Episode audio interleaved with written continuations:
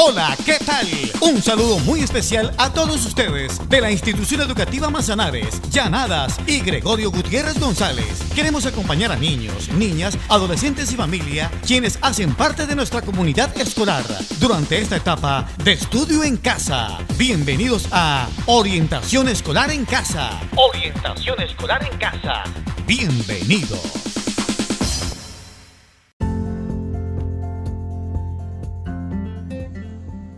El día de hoy compartiremos con ustedes una cápsula informativa de gran interés, la convivencia escolar.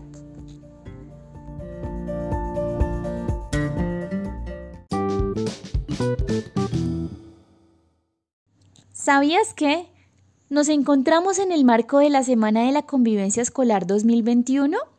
Es una grandiosa oportunidad para recordar que la convivencia en el aula impacta en el aprendizaje de los estudiantes, quienes se forman día a día como futuros ciudadanos. Nuestro país define la convivencia escolar como la interacción entre los diferentes miembros de un establecimiento educativo, que tiene incidencia significativa desde el desarrollo ético, socioafectivo e interactual de niños, adolescentes y jóvenes. Lo anterior no se limita a la relación entre las personas, sino que incluye las formas de relacionarse de los diferentes estamentos que conforman una comunidad educativa, por lo que constituye una construcción colectiva. Es decir, es responsabilidad de todos los miembros y actores educativos sin excepción que la sana convivencia exista y los espacios educativos sean entornos protectores.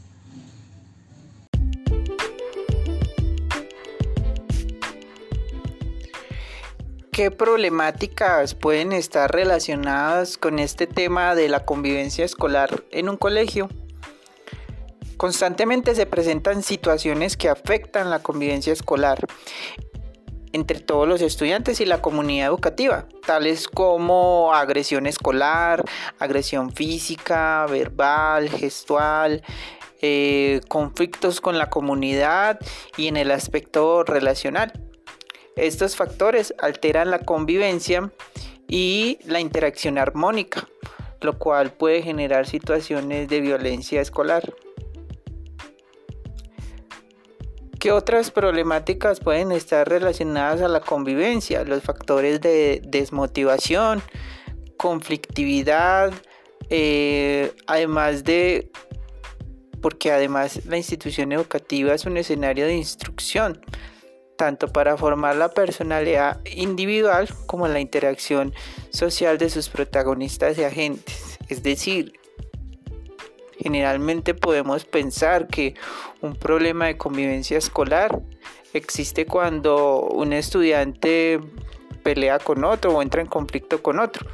Pero sabemos que de manera integral muchas cosas pueden estar relacionadas detrás de esto situaciones familiares, situaciones de convivencia en los hogares, con los vecinos, eh, problemas económicos, eh, dificultades en los procesos académicos, eh, alternativas generalmente violentas que se han aprendido a nivel histórico y cultural por lo que lo que se debe propender desde la institución educativa es la resolución pacífica de conflictos y para ello hay diferentes instancias y oportunidades donde se pueden no solamente dialogar, sino tener oportunidades de, de reparación o alternativas al conflicto violento.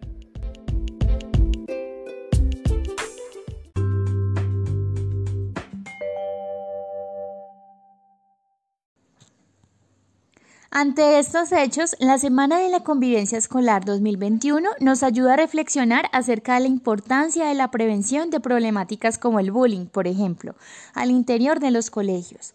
Desde Orientación Escolar en tu casa brindamos la siguiente información. Es fundamental la relación familia-escuela. Los cuidadores también pueden reforzar en casa actitudes y comportamientos positivos al dar recomendaciones del comportamiento que deben tener lugar en la institución educativa. Es un deber informar cualquier situación que esté alterando la sana convivencia y seguir el debido proceso. Recalcar el respeto por la diversidad, la tolerancia y la solidaridad. Los padres deben procurar por la resolución de los conflictos. También se debe ayudar a que los niños, adolescentes y jóvenes comprendan el sentido de las normas y los límites. La Ley 1620 de convivencia escolar hace un llamado a prevenir las situaciones de tipo 1, tipo 2 y tipo 3, las cuales se clasifican según la gravedad de los conflictos. Además, el Comité de Convivencia es el ente que vela por la sana convivencia dentro de cada institución educativa. Si los conflictos y situaciones van escalando, allí se resolverán. Por último, también existe el Comité de Convivencia Municipal, donde se hace seguimiento de los casos, se proponen estrategias y metas conjuntas.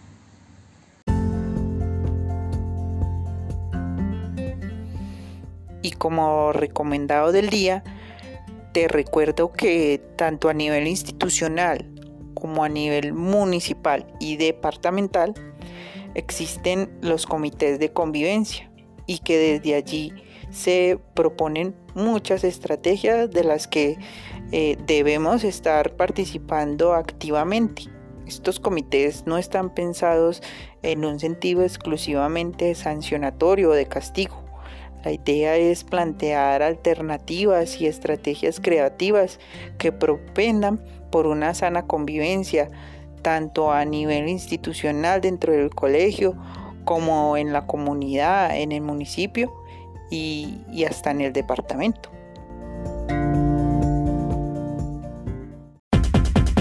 Así llegamos a la parte final de Orientación Escolar en Casa. Orientación Escolar en Casa. Ha sido un gusto estar con ustedes. Hasta pronto.